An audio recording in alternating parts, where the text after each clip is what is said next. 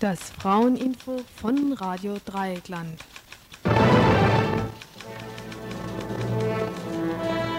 Tonight we're coming to you live via satellite from the South Central Hills. Right now we're talking with Motown recording artist MC Trouble. Good evening, Trouble. I'd first like to say that it's a pleasure having you here this evening. Thank you. It's a pleasure being here. I'd like to ask you, how does it feel being Motown's first female rap artist? Well, there are more important things we could discuss. Well, what would you like to discuss? Issue one. Let's tackle the racism, decays the mind, so call it decayism of Nubian descent. I love my brothers, but being pro-peace, I see no colors. Shout down with the hunger, up with the giving, down with the vulgar, up with better living, down with the homelessness, down with the drugs, up with the shelters, down with the thugs. Every man rise, down with the giving up. Everyone shout for Congress pay cut. To call me a nigga, how would you figure if I called you a cracker? Would it matter? Ihr hört das Tagesinfo vom 15. Januar 1992. Schönen guten Abend beim Fraueninfo bei Radio Dreieckland, jeden Mittwoch ab 18 Uhr, eine Stunde lang Aktuelles oder Hintergründiges. Jeden Mittwoch, das muss etwas eingeschränkt werden. Bei dem letzten Fraueninfo-Treffen wurde zunächst erstmal festgestellt, dass die nächsten drei Sendungen von uns zu bestreiten sind. Dann allerdings sieht es schon wieder sehr fragwürdig aus. Naja, also ihr hört schon wieder raus, der allwöchentliche Aufruf, euch am Fraueninfo zu beteiligen. Was euch wahrscheinlich auch aufgefallen ist, ist, dass es, dass das Konzept des Fraueninfos sich verändert hat. Schon das letzte Mal waren Männerstimmen zu hören und so wird es auch heute sein. Das war früher nicht so. Die Themen für die heutige Sendung oder die, die für heute hätten bearbeitet werden müssten, wären eigentlich hätten, würden, müssen, müssen, hätten. Auf jeden Fall sind sie es nicht und zwar aus bekannten Gründen. Bearbeitet werden hätte müssen ein Bericht oder eine Beurteilung der Ausstellung Die Hälfte des Himmels, Frauenalltag in der Männerwelt, eine Ausstellung in der Volkshochschule und ein Begleitprogramm dazu. Frauenförderplan an der Uni wäre auch ein Thema gewesen, war zwar gestern im Info auch Thema, aber für meine Begriffe aus dem falschen Blickwinkel.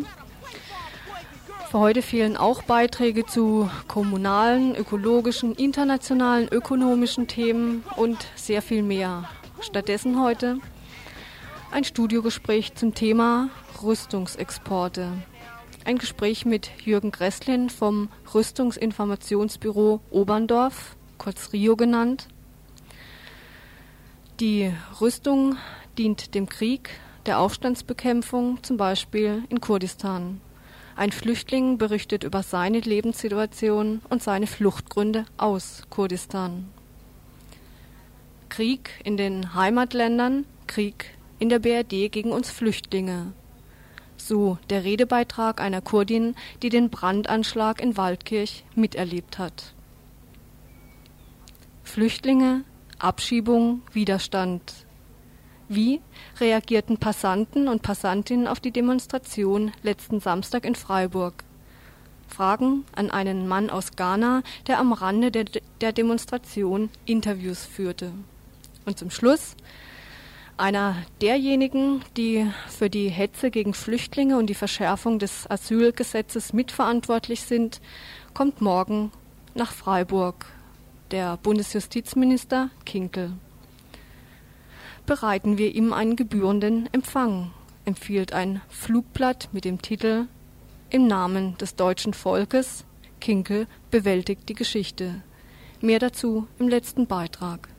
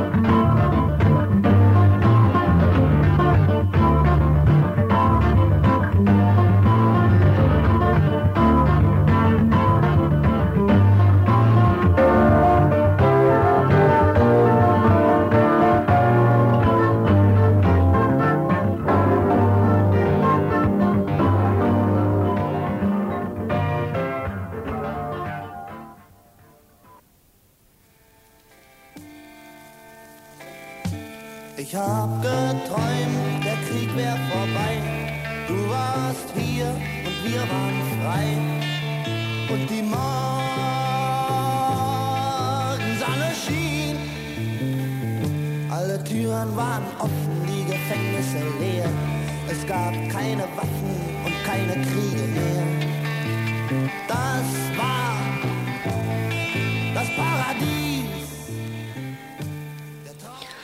Ein bekanntes Stück von Ton Steine Scherben. Um Waffen, um Rüstungsexporte und deren Kontrolle soll es im folgenden Studiogespräch gehen. Gesprächspartner ist Jürgen Gresslin vom Rüstungsinformationsbüro Oberndorf, kurz Rio genannt.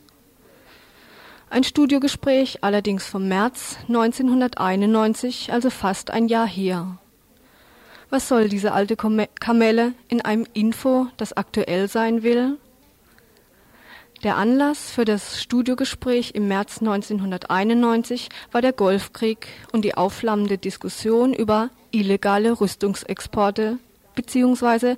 eine bessere Kontrolle dieser. In dieser Woche jährt sich der Beginn des offenen Golfkrieges, eines Krieges, der nur möglich war durch die Exporte von Rüstung Exporte aus den hiesigen Waffenschmieden in die Golfregion, aber natürlich auch in andere Teile dieser Welt. Deutsche Waffen, deutsches Geld, Morden mit in aller Welt, diese Parole ist auch heute noch richtig. Daimler-Benz, MBB, Litev hier in Freiburg oder andere Rüstungsfirmen verdienen auch heute noch sehr gut mit ihren Mordinstrumenten und werden sich natürlich weiterhin für Rüstungsexporte einsetzen. Insofern hat das Gespräch mit Jürgen Gresslin vom März 1991 nichts an Aktualität eingebüßt. Erinnern wir uns. Ende Januar 1991 wurde bekannt, dass trotz des UN-Embargos weiterhin Waffen in den Irak geliefert wurden. Man sprach damals von sensiblen Gütern. Daraufhin wurde die öffentliche Kritik der deutschen Beteiligung an der irakischen Aufrüstung laut und die Bundesregierung musste sich überlegen, wie sie dieser Kritik begegnet. Die Politiker und Politikerinnen beklagten damals, dass dieser Krieg ja erst durch Rüstungslieferungen aus dem Westen möglich waren. Sie waren entrüstet. Und fortan überlegte die Bundesregierung, wie sie die Kontrolle illegaler Rüstungsexporte verschärfen kann. Die CDU-Sozialausschüsse brandmarkten die illegalen Rüstungsexporte im Frühjahr 1991 als Zitat, Schandfleck für die bundesdeutsche Industrie. Zitat Ende. Es geht also nicht um die Verurteilung von Massenvernichtungsmitteln, sondern um, um den Imageverlust der bundesdeutschen Industrie. Was soll man auch anderes erwarten? Anfang Februar 1991 wurden dann die Überlegungen der Bundesregierung bezüglich Rüstungsexporten konkret. Bundeswirtschaftsminister Jürgen Möllemann forderte härtere Strafen für illegale Rüstungsexporteure, nämlich von der Ordnungswidrigkeit zur Straftat, nämlich illegale Rüstungsexporte mit Mord gleichzusetzen. Möllemanns Begründung für diesen Schritt war damals, Zitat, nicht nur das außenpolitische Ansehen der BRD sei weltweit geschädigt worden, sondern auch die Geschäftsaussichten der Wirtschaft durch dieses Fehlverhalten einzelner schwarzer Schafe. Das ist es also. Schlechte Geschäftsaussichten zwingen zum Handeln. Nur in welche Richtung geht dieses Handeln? Von Jürgen Gresslin vom Info Rüstungsinformationsbüro Oberndorf wollten wir damals wissen, ob die Aufrüstung des Iraks ein Ergebnis des Fehlverhaltens einzelner schwarzer Schafe ist, so wie das Müllemann ausdrückte, und was eine verschärfte Kontrolle von illegalen Rüstungsexporten bringt. Können sie dadurch verhindert werden?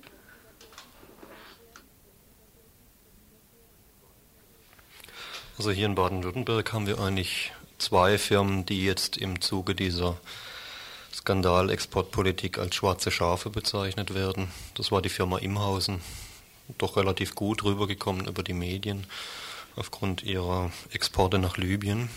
Dort Aufbau in Rapta einer Giftgasfabrikationsanlage, getan damals unter dem Exporttitel äh, ja, so Schadstoff, Schädlingsbekämpfungsmittel. Das war der Slogan damals der Firma. Herausgestellt hat sich, dass man nicht nur mit Produkten, sondern auch mit Know-how kräftig geholfen hat, in Libyen diese Giftgasfabrik aufzubauen. Imhausen, Hippenstiel Imhausen wurde jetzt inhaftiert. Er hat zwei Jahre erhalten, Gefängnisstrafe für diese Überschreitung, Übertretung des Außenwirtschaftsgesetzes. Zwei Jahre sind an sich schon Skandal für das, was da passiert ist. Zudem darf er behalten seine über 60 Millionen Mark, die er verdient hat aus diesem Geschäft. Man munkelt sogar, dass es sich um 118 Millionen Mark letztendlich handelt. Wenn man es mal hochrechnen würde auf den Tag, heißt das, Hippenstiel Imhausen verdient jeden Tag, wo er im Gefängnis sitzt, über 10.000 Mark. Mhm. Also dafür gingen andere wohl freiwillig ins Gefängnis. Mhm. Äh, zweites schwarze Schaf in Baden-Württemberg ist die Firma, Firma TS Engineering in Stuttgart, die eben dann auch Teile geliefert hat während des Embargos also sozusagen der einzige wirklich bekannte Embargobrecher jetzt gegen den Irak in Baden-Württemberg. Und das zeigt auch schon, um was es jetzt momentan geht bei diesen Gesetzesverschärfungen. Äh, es geht darum, sich einzelne Firmen rauszupicken, die an den Pranger zu stellen, möglichst kleinere Unternehmen, die großen packt man sowieso nicht an, in diesem militärischen Musterländle Baden-Württemberg. Äh, man packt nur diese Firmen an, wo man wenig Widerstand und möglichst viel öffentliche Publizität erwartet. Und geht damit aber ganz bewusst und gezielt, absichtlich am Kern des Problems vorbei. Der Kern des Problems ist der, dass etwa 98 Prozent, also fast alle, nicht alle, aber fast alle, Rüstungsexporte genehmigt waren vom Bundesamt für Wirtschaft, also legal erfolgten und wenn jetzt Möllemann hinsteht und den riesen, äh, Riesenspektakel macht in den Medien sagt, er, der neue Bundeswirtschaftsminister, verschärft, dann weiß er ganz genau, dass er damit der Wirtschaft dienlich ist, denn die jubelt, die Sektkorken knallen nach diesen äh, Gesetzesverschärfungen. Äh, sie knallen bei allen diesen Firmen wie Daimler-Benz, MTU, MBB und so weiter und so fort, die also wirklich keinen Deut schärfer kontrolliert werden als vorher. Mm, die Rede ist ja auch immer von der Kontrolle illegaler Rüstungsexporte. Von den legalen wird ja nie gesprochen, obwohl man, wie du vorhin schon gesagt hast, davon sprechen kann, dass der Irak zum Beispiel jetzt in diesem Fall hauptsächlich mit legalen äh, Rüstungsgütern oder Rüstungsexporten aufgerüstet wurde. Kannst du denn mal so einen legalen Rüstungsweg, Exportweg beschreiben? Also normalerweise ist eine sehr enge Zusammenarbeit da zwischen der Firma, die exportieren will, und dem Bundesamt für Wirtschaft in Eschborn, also nahe bei Frankfurt. Äh, um diesen Firmen dieses Geschäft zu erleichtern, gibt das Bundesamt für Wirtschaft, dieses Für ist da symptomatisch in diesem Begriff, eine Broschüre raus. Diese Broschüre heißt Die Ausfuhr von Embargo-Waren, ein Leitfaden für die Praxis. Mhm. Diese Broschüre besteht aus Antragsformularen. Und wenn jetzt eine Firma ein Rüstungsgut oder eine Waffe exportieren will, dann hat sie genau dieses entsprechende Antragsformular vor sich für das entsprechende Land.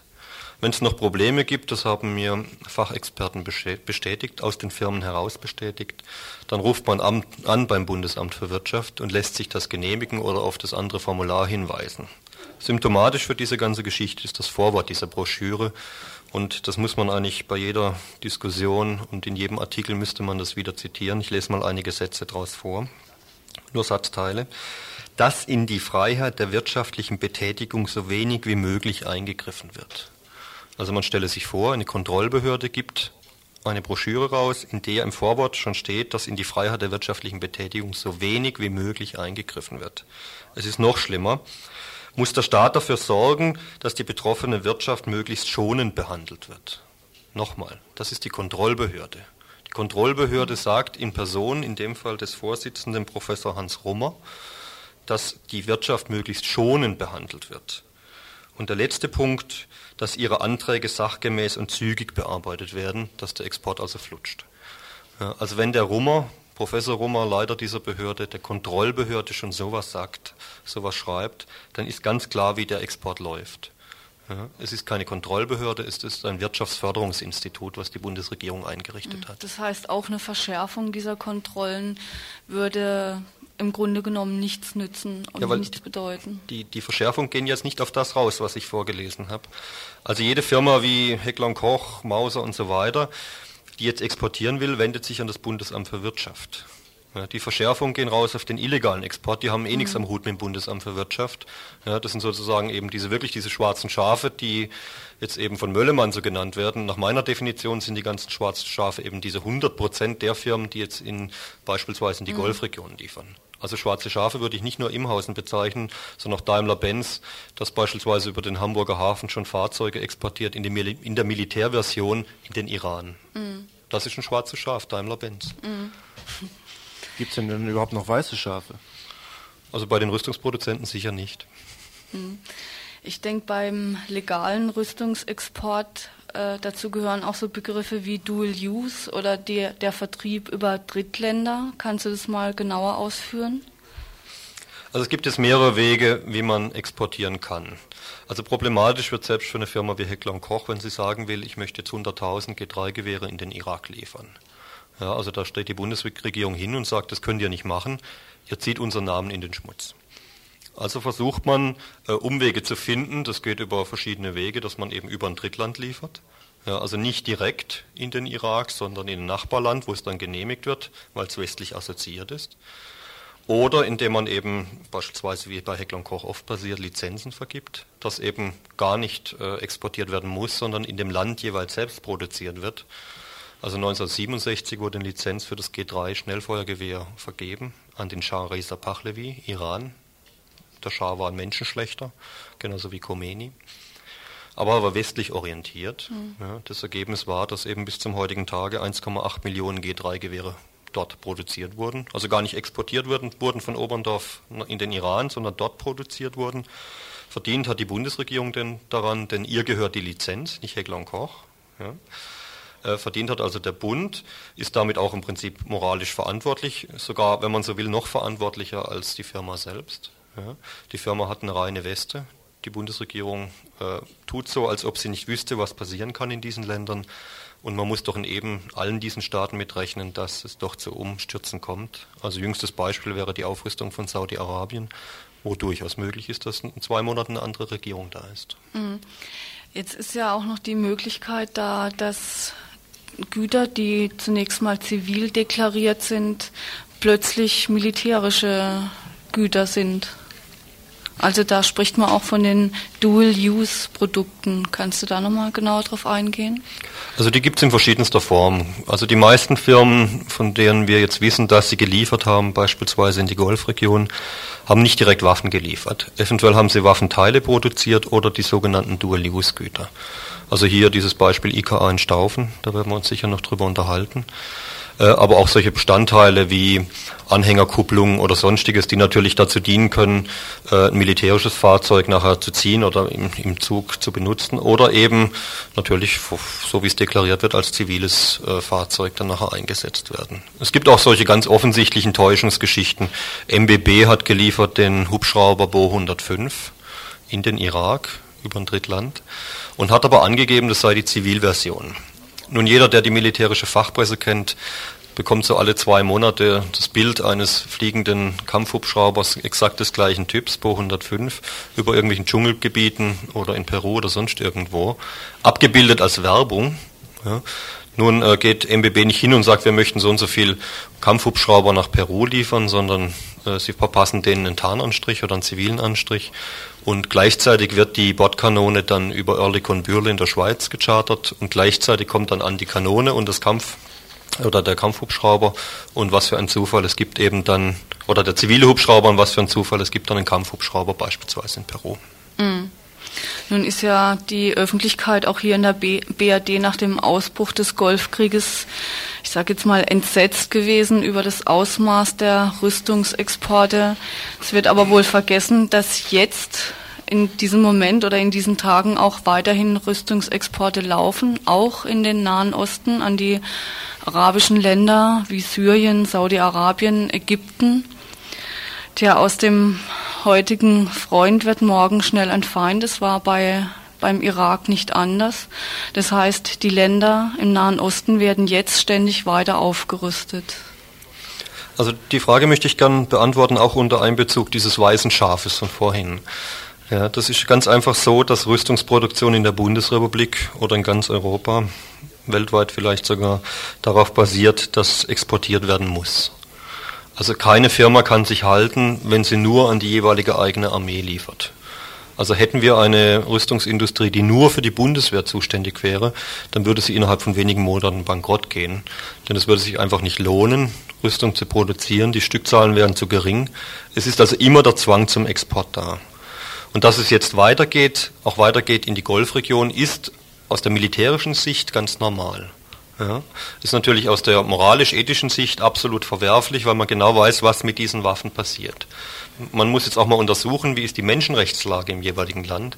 Also in Ägypten, in Syrien und so weiter, wenn man die Amnesty International Jahresberichte liest, äh, alle diese Staaten, ausnahmslos in der Golfregion, äh, treten die Menschenrechte mit Füßen. Man dürfte in keines dieser Länder Waffen liefern. Ihr hört das Tagesinfo vom 15. Januar 1992.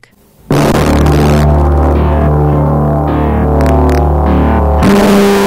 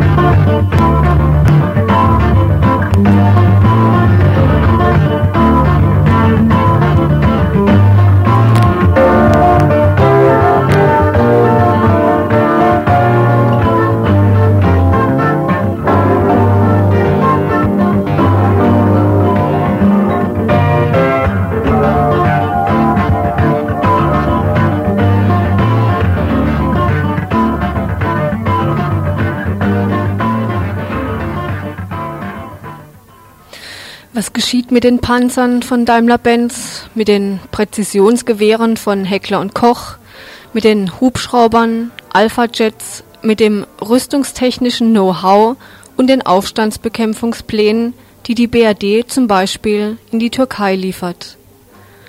Ein kurdischer Flüchtling berichtet über die Unterdrückung des türkischen Staates gegenüber kurdischen Menschen. Ee, tuz bize veriyordu. Biz tuzu yiyordu. Susuz, su bize vermiyordular. Böyle susuzluktan bizim ciğerleri yanıyordu. Vermiyordular. Ee, gerçekten de hani bu şimdi baksana bu yani bu söylediğim bu gerçekti ya. Gerçekten bu gerçekti bu söylediğim. Bu söylediğim hep gerçek. Ee, ondan sonra ondan sonra ilmi arkadaşlarımız Also er hat auch ein paar Ereignisse geschildert. Natürlich, er sagt auch, das ist, das ist ja nur ein Teil und es sind noch mehrere, aber klar. Also er sagt um 1986 äh, an einem Morgen wieder, äh, zwischen 4 und 5 Uhr, äh, haben sie unser Dorf wieder umgekreist. Da waren äh, 300 äh, Soldaten etwa und 100 bis 150 Spezialteams dabei. Und dann haben sie uns alle im Garten von der Schule äh, gesammelt. Also alle Menschen. Von 12, von, von 8-Jährige, von Kinder, die, die Frauen müssen Kinder mitnehmen, bis 80-jährige Eltern. Und dann äh, haben sie uns hingebracht und dann haben sie uns nackt ausgezogen. Und wir haben nur Unterhosen äh, bei uns gehabt. Und dann die alle jüngeren äh, Menschen müssten auf den Rücken der Älteren steigen und die müssen die tragen, also im ganzen Garten immer laufen so. Und dann sie haben äh, äh, uns äh, zusammengetrieben. Und das äh, Ortschaft, nächste größte Ortschaft ist ungefähr 20 Kilometer entfernt. Und viele von uns müssten 20 Kilometer lang auf Gebirge und, und, und wo viele Dornen sind, ganz nackt laufen und immer wieder unter, äh, mit militärischen äh, Ausbildungsformen, also Knie und Nieder. Und wir waren ganz voll geblutet, als wir angekommen waren. Äh, und haben sie dann uns äh, in, äh, zusammengesperrt, eingesperrt. Und dann in der Nacht äh, kam dann ein Alarm, dann die Türe aufgemacht worden und dann haben sie uns überfallen mit, äh, mit Schlagstücken, haben sie uns wahnsinnig zusammengeschlagen. Und haben sie uns tagelang äh, keine Essen gegeben und keine Wasser gegeben, sogar wir müssen Salz essen, damit wir noch Durst bekommen. Und wir müssen dieses Salz essen. Äh, und dann äh, und dann wir haben Durst bekommen und sie haben uns kein Wasser gegeben und das war wahnsinnig äh, Zustand, also unmenschlich, ganz unmenschlich. Und dann sie haben uns nach einigen Tagen, 15 Tage etwa, freigelassen, also zu, zurückgebracht wieder. Und dann, sie sind gekommen ein paar Tage später wieder, haben sie uns alle abgeholt wieder und auf den Bergen gebracht. Und wir müssen äh, sinnlos Steine aufsammeln auf den Bergen. Immer wieder Steine aufsammeln. Und da er hat auch von einigen Ereignissen von seinen Freunden erzählt, in Diyarbakir, aber auch in anderen Gefängnissen, dass die Menschen äh, auf den, an den Füßen aufgehängt, also der Kopf mh, hm, runter an den Boden. Da haben sie da unten ein, äh, eine Eimer voller, mit vollem Wasser gestellt. Und dann haben sie immer den Kopf von den Gefangenen in den äh, mit Wasser vollen Eimer reingesteckt, dass sie äh, bis sie zum Ersticken kamen. So ein Tortur, äh, gemacht. Und dann hat, hat er gehört auch einmal, dass einige PKK-Militanten ähm, ihre Hände an die Wand, an die Wände äh, genagelt wurden. Und dann er, er erzählt von einem Ereignis von sich selbst, dann äh, so sinnlos wieder. Da haben sie die Gefangenen an einem Fenster mit vollem Gitter, also so kleine die Gitter, da vielleicht ein, äh, zwei, drei Zentimeter äh, Luft, Luftraum ist. Also äh, da kommt keine Hand geht raus von einem Mensch. Ne? Und dann sie haben befohlen, dass diese Menschen sollen durch diese Gitterspalten rausgehen. Das ist doch sinnlos, oder? Und dann haben sie dann äh, da hinten gestanden und mit Gewehrkolben und mit Fußtritten geschlagen. Die Menschen müssten unbedingt äh, fliehen, also durch diese, so wie sie, sie sollten sich in eine äh, Fliege verwandeln und dort fliehen rausgehen. Und dann, er hat gesagt, dass ähm, haben sie einige Gefangenen festgehalten, zwei Soldaten rechts und links. Und dann haben sie unter Sonne gebracht. Und dann haben sie eine Linse geholt und dann äh, konzentrierte Licht von Sonne auf den Kopf der Gefangenen fallen lassen. Dann, dann beginnt die Haare zu brennen. Oder äh, dass die Fälle, dass die äh, äh, Fußzehen abgezogen wird mit Pinzetten oder mit, mit Zangen abgezogen, rausgezogen wird. Ja, also er sagt, das sind die kurzen Ereignisse, was er im Moment erzählen konnte. Ihr hört das Tagesinfo vom 15. Januar 1992.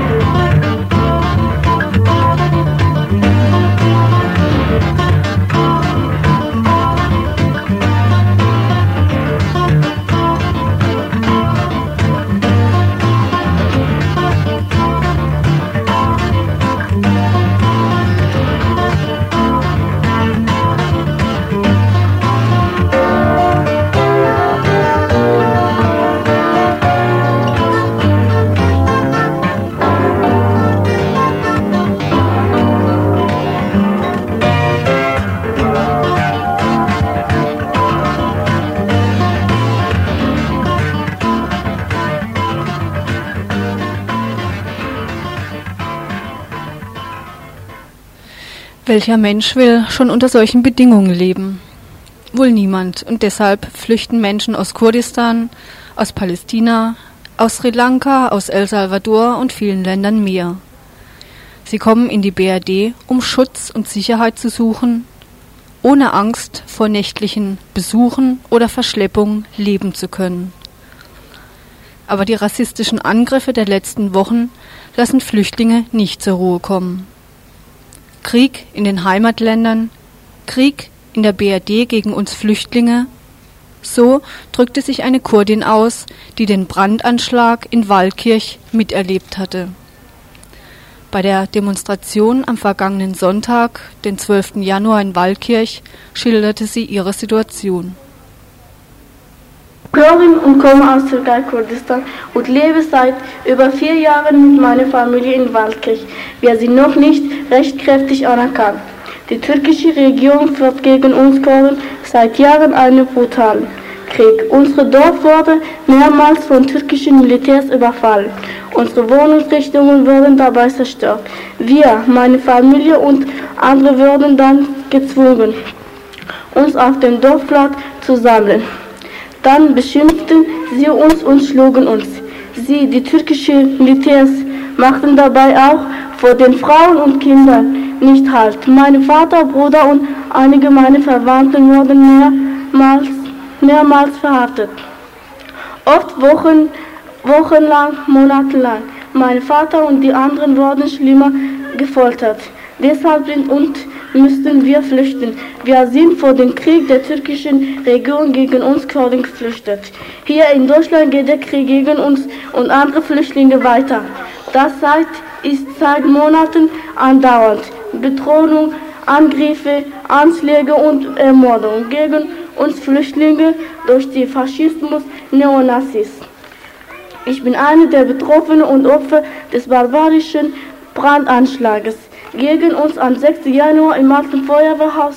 Diese Nacht war eine der schlimmsten in meinem Leben. Ich werde die nie vergessen. Mein Bruder und ich haben den Brand zuerst bemerkt.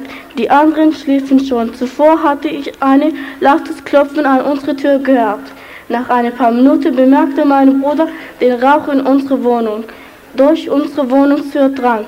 Mein Bruder weckte uns und schrie wie wild dass es brennt. Zuerst wollten wir das nicht glauben, doch dann rüttelte er uns, uns und zerrte uns aus dem Bett. Wir rochen dann auch das Feuer bzw. den Rauch und machten die Wohnungstür auf. Das ganze Treppenhaus war voller schwarzes Rauch. Ich konnte kaum noch atmen. Mein älterer Bruder rannte sofort zum Telefon und rief die Polizei an. Auch versuchte er, die Feuerwehrleute anzuru anzurufen, doch die Leitung war schon tot. In panischer Angst zogen wir uns notwendig an und weckten die andere kurdische Familie, die direkt neben uns im selben Stock wohnten. Ich rannte zum Fenster, machte es auf und schrie verzweifelt nach Hilfe. Die nächsten Minuten waren die schrecklichsten. Wir konnten nichts machen. Wir waren eingeschlossen. Durch das Treppenhaus konnten wir nicht mehr auch aus dem Fenster konnten wir nicht raus, da wir im dritten Stockwerk wohnten und es so hoch war. Einige von uns, so auch ich, weinten vor Angst. Es war so schrecklich. Ein, ein paar Nachbarn, die unsere Hilferufe hörte habe, gehört haben, rief uns so, dass die Polizei benachrichtigt haben. Die nächsten Minuten, bis die Polizei und Feuerwehrleute kamen, erschien uns wie eine Ewigkeit. Die Feuerwehr, Feuerwehr holte den mit einer Leiter, so als meine jüngere Schwester und mich raus. Unten angekommen sah ich den Manuel liegen. Er war so bewusstlos, sah schrecklich aus. Konnte ich auch nicht die Bilder, könnt ihr euch auch an die Bilder getöteter Kurden im Irak von Halabja 1988 erinnern? die von Saddam Hussein mit Giftgas bombardiert wurden. So ähnlich sah Manuel, der Manuel aus. Sein Gesicht war völlig verbrannt und entstellt. Ich habe ihn erst gar nicht erkannt. Einige Männer, ich glaube, das waren Feuerwehrleute, schnitten seine Kleider ab und zogen ihn aus und brachten ihn weg. Fast alle Flüchtlinge des alten Feuerwehrhauses wurden ebenfalls in Krankenhäuser gebracht. Ich lag eineinhalb Tage mit meiner Schwester, meinem Bruder und einem Mädchen aus der Nachbarfamilie im Krankenhaus wegen Verdacht auf, Rauchvergiftung. Wir hatten alle einen großen Schock erlitten. Ich konnte mehrere Tage nicht schlafen. Ich musste dauernd an Manuel denken. Hoffentlich überlebt er. Zum Schluss möchte ich mich noch bei allen Leuten, die uns geholfen haben, sehr, sehr bedanken.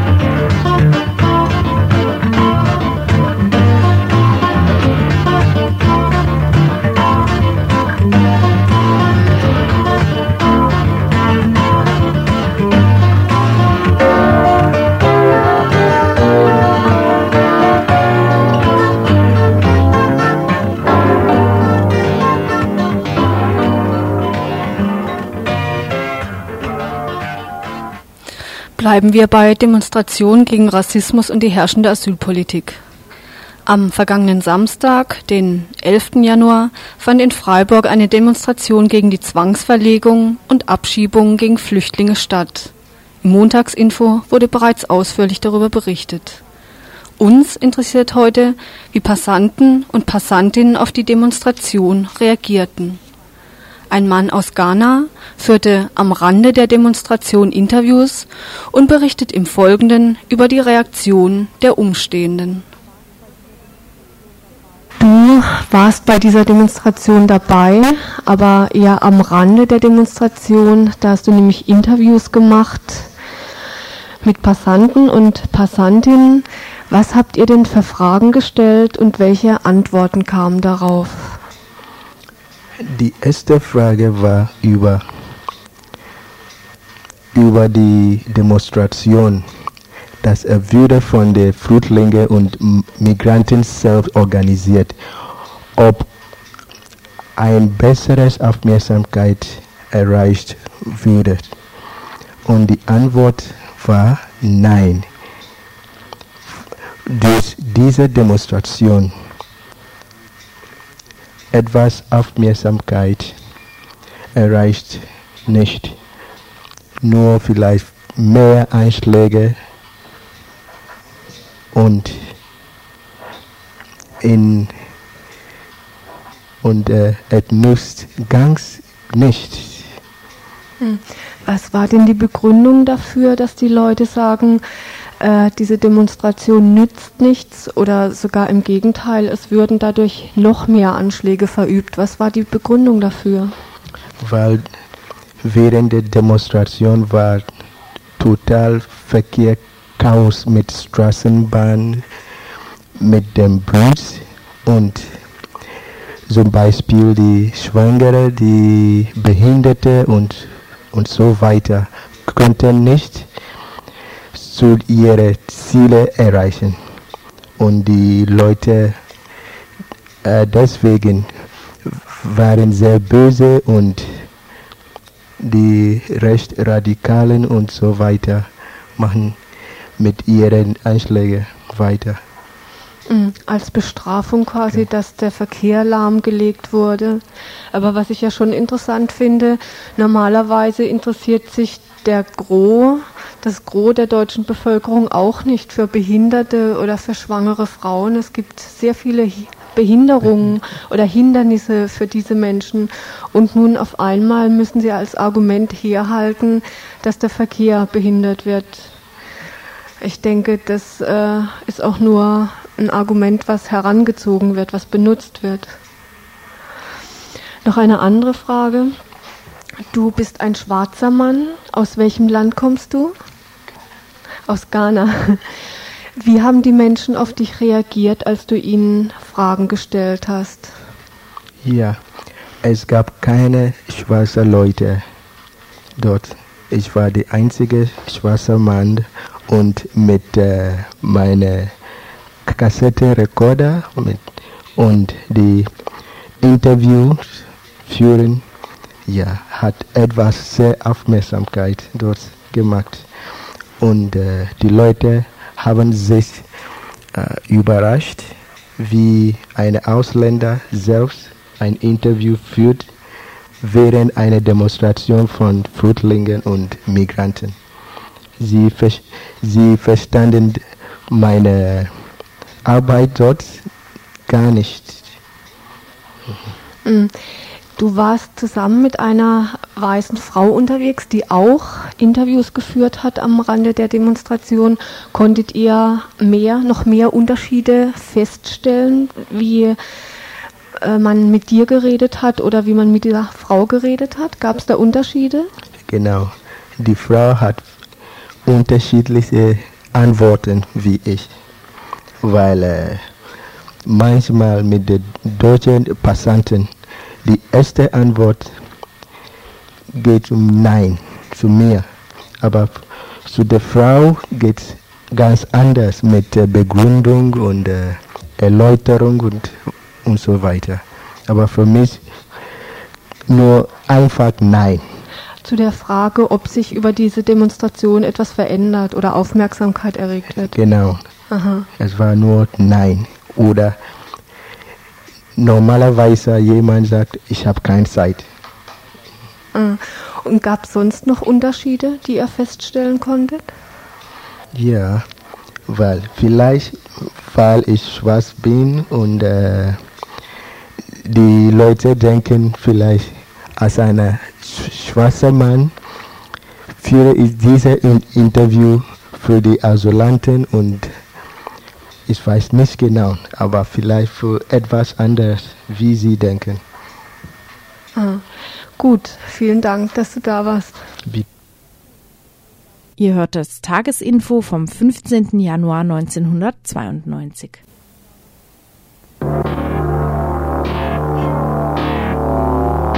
Musik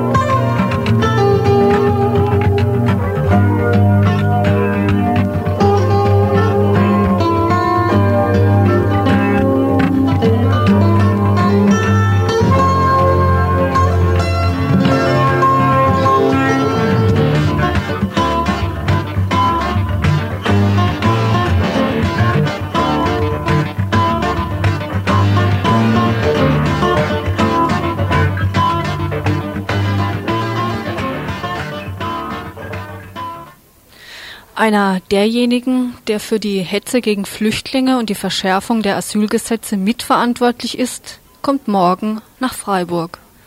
Der Bundesjustizminister Klaus Kinkel.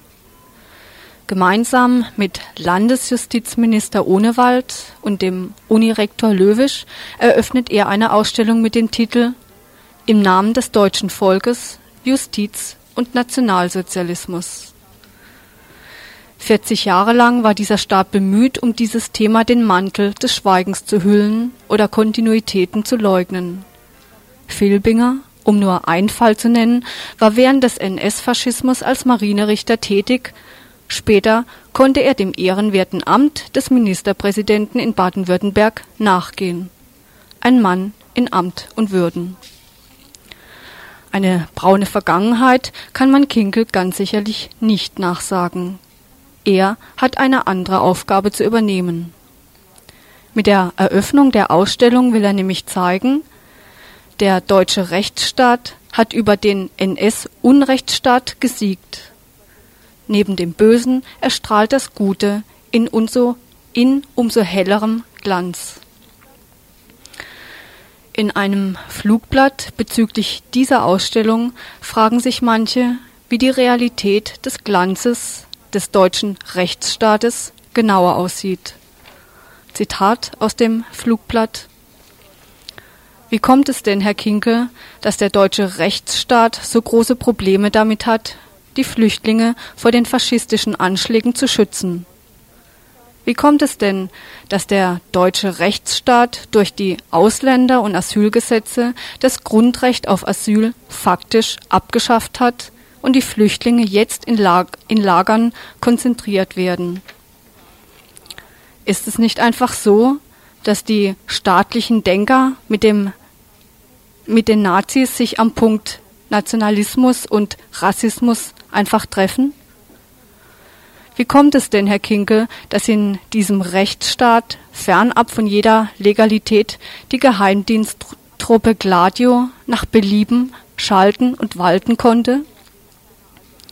Jene Truppe, zu der wegen seiner allzu plumpen Lügen kürzlich zurück, der zurückgetretene Staatssekretär Stavenhagen im Dezember 1990 sagte, in einer Demokratie gebe es Dinge, die, öffentlich, die die Öffentlichkeit nichts angingen. Wie kommt es denn, dass in den deutschen Knästen immer noch die seit Jahren haftunfähigen Gefangenen Bernd Rössner, Günter Sonnenberg und Claudia Wannersdorf sitzen? Dass in diesem Rechtsstaat immer noch die Isolationshaft existiert, wegen der, Deutsch, wegen der deutsche Staat regelmäßig von Amnesty International und der UN-Menschenrechtskommission angenölt wird? Damit diese Ausstellungseröffnung morgen am Donnerstag durch die Vertreter der deutschen Justiz nicht ganz unhinterfragt bleibt, und damit Kinke und Ohnewald den weiten Weg nach Freiburg nicht umsonst gemacht haben, sollen sie gebührend empfangen werden. Und zwar am Donnerstag, den 16.01. um 17 Uhr im KG2 der Uni.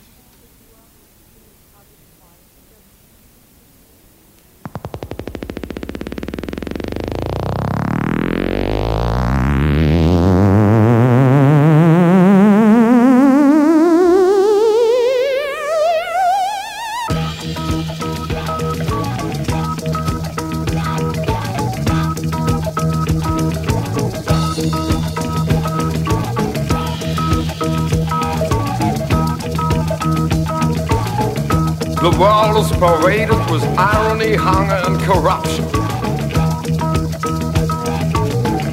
The Eastern world and the Africans too are going to repeat the history of our wars. And our industry supplies them with arms. Everybody knows, but apparently nobody can do anything against it our society is on the make. Well, sometimes, sometimes I try to draw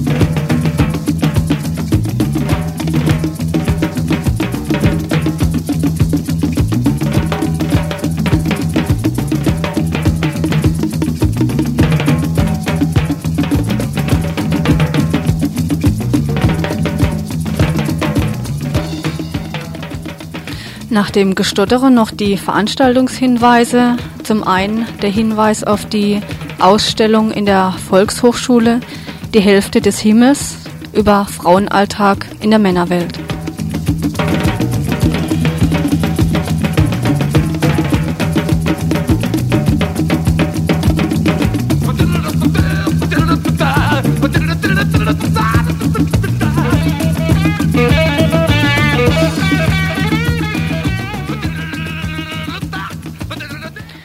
Ihr hört das Tagesinfo vom 15. Januar 1992. Am Freitag, den 17.01. um 20 Uhr, ein Vortrag über die Situation der Frauen in den Philippinen, ein Vortrag von Maria Diana Ramos Dehn.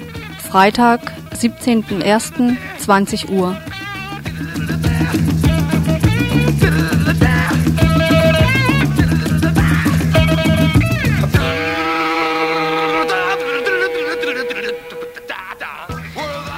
Eine weitere Veranstaltung im Südwind in der Loretto-Straße 42 am Montag, den 20. Januar, ebenfalls um 20 Uhr, das Bild der ausländischen Frau, Vortrag von Doris Levasseur. Montag, den 20.01. um 20 Uhr im Südwind, Loretto-Straße 42.